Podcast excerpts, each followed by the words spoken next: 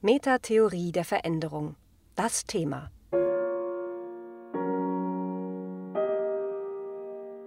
Wie verändern sich Organisationen?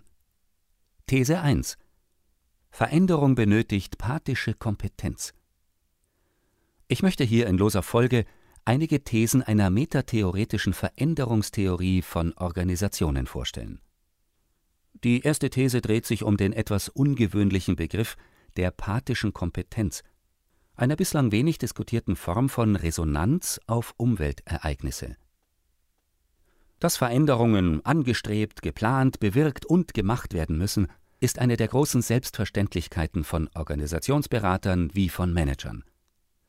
Change wird in Projekten organisiert, die von A nach B kommen sollen und wollen, ohne dass so leicht die Idee aufkommt, dass in der vorschnellen und einseitigen Identifikation mit dem Zielzustand B, dem sich alles unterzuordnen hat, vielleicht ein größeres Problem liegen könnte.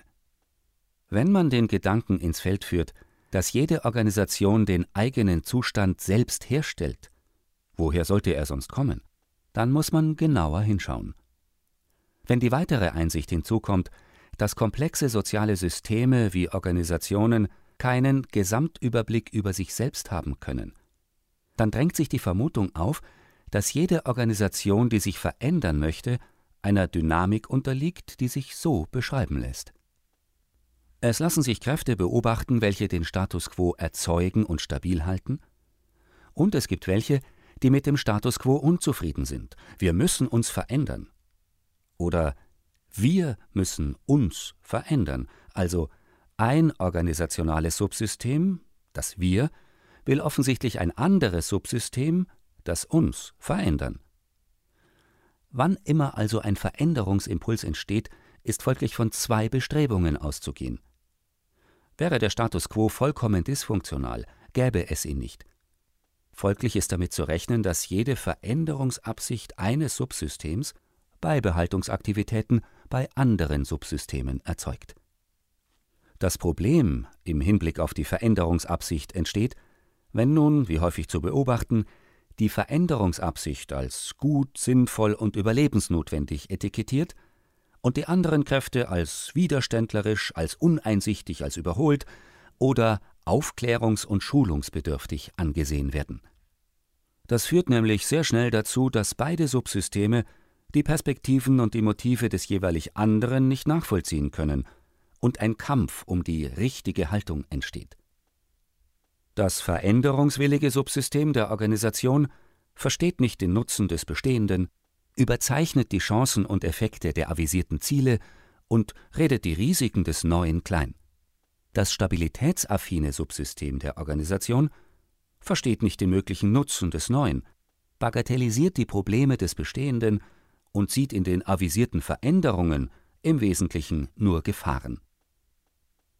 Aus diesen Überlegungen, nimmt man sie ernst, ergeben sich umfassende Konsequenzen für die Form der Dynamik in Organisationen. Man ist dann mit der Frage konfrontiert, ob man mit den zwangsläufig bestehenden Polaritäten anders umgehen kann, als sie gegeneinander in Stellung zu bringen. Denn dann richtet sich die Aufmerksamkeit darauf, wie es einem sozialen Subsystem gelingen kann, mit etwas, was ihm widerstrebt, widersteht und widerspricht, neugierig in Resonanz zu gehen. Die Resonanzfähigkeit in Form von Neugier der Subsysteme wird so von überragender Bedeutung für die Möglichkeit gemeinsamen Wandels. Neugier entsteht aus dem Wissen um Viel- und Mehrdeutigkeiten und im Anerkennen dessen, dass die Welt stets Unerwartetes, Unbekanntes und Ungeliebtes bereithält. Diese Art der Neugier gründet also nicht auf dem Aktiven, sondern auf dem, was man mit einem alten und unüblichen Wort das pathische Vermögen nennt. Es besteht in der Fähigkeit, etwas auf sich einwirken zu lassen. Oder schärfer formuliert, sich mit dem möglichen Nutzen des Lästigen zu befassen. Beide Subsysteme einer Organisation, die für und die gegen eine im Raum stehende Veränderung sind, dürfen zunächst nicht auf durchsetzungswilliges Handeln setzen, sondern auf das Erforschen der Gegenseite, nicht auf eigenes Wollen, sondern auf das Erkunden des anderen. Ohne diesen Schritt wird keine Gemeinsamkeit möglich werden. Dies braucht einen Prozess, in dem meist beide Seiten etwas aufgegeben und losgelassen haben. Es braucht eine Kompetenz, die mit dem, was sich nicht dem eigenen Willen fügt, umgehen kann. Dazu braucht es auf Seiten der Mitglieder der Organisation eingeübte emotionale Fähigkeiten, wie man sich von Ideen, Idealen, liebgewonnenem Überzeugungen löst und wie man mit guten Gefühlen nachgibt, anderen Einfluss gewährt. Ein weiteres altes Wort für dieses Bündel an Kompetenzen wäre Demut.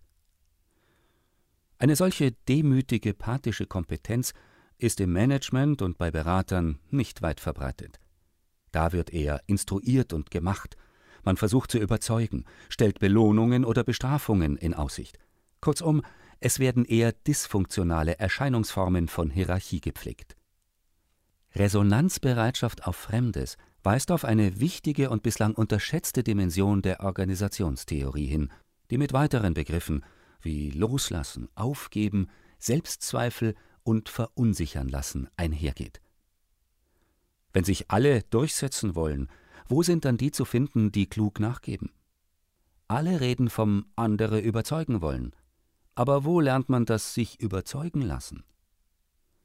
Otto Scharmer hat mit seiner Theorie U dazu einige kluge Vorschläge gemacht. Und die zunehmende Verbreitung von vielen Dialog- und Großgruppenformaten spricht für sich. Das alles wird aber häufig leider neuerlich in die eine Richtung, Lernen ist gut gewertet. Und schon ist man wieder beim Kampf der Pole und beim Primat der Umsetzung neuer Zwecke und Ziele. Solange die Protagonisten des Neuen von den Protagonisten des Bestehenden nichts über die eigenen Schattenseiten erfahren wollen, und umgekehrt, fehlt es an pathischer Kompetenz. Das führt zu nichts anderem als zum Kampf. Zum Kampf der von sich selbst überzeugten Subsysteme gegen die mit den jeweilig gegensätzlichen Überzeugungen. Diese dysfunktionalen, stagnativen Konflikte lassen sich überall in Organisationen beobachten. Stillstand, Desorientierung oder Zerfall werden so wahrscheinlich. In Organisationen braucht es immer beide Pole, wie Ein- und Ausatmen. Und es braucht daher eine Organisationstheorie, die gegensätzliche Pole in sozialen Systemen als unabdingbar und unüberwindbar im Spiel halten und Konzepte anbieten kann, wie diese Kräfte zum Wohl des Ganzen genutzt und gestaltet werden können. Veränderung benötigt pathische Kompetenz. Ein Text von Klaus Eidenschink, gelesen von Friedrich Schloffer. Das war Metatheorie der Veränderung. Das Thema. Mehr dazu unter www.metatheorie-der-veränderung.info.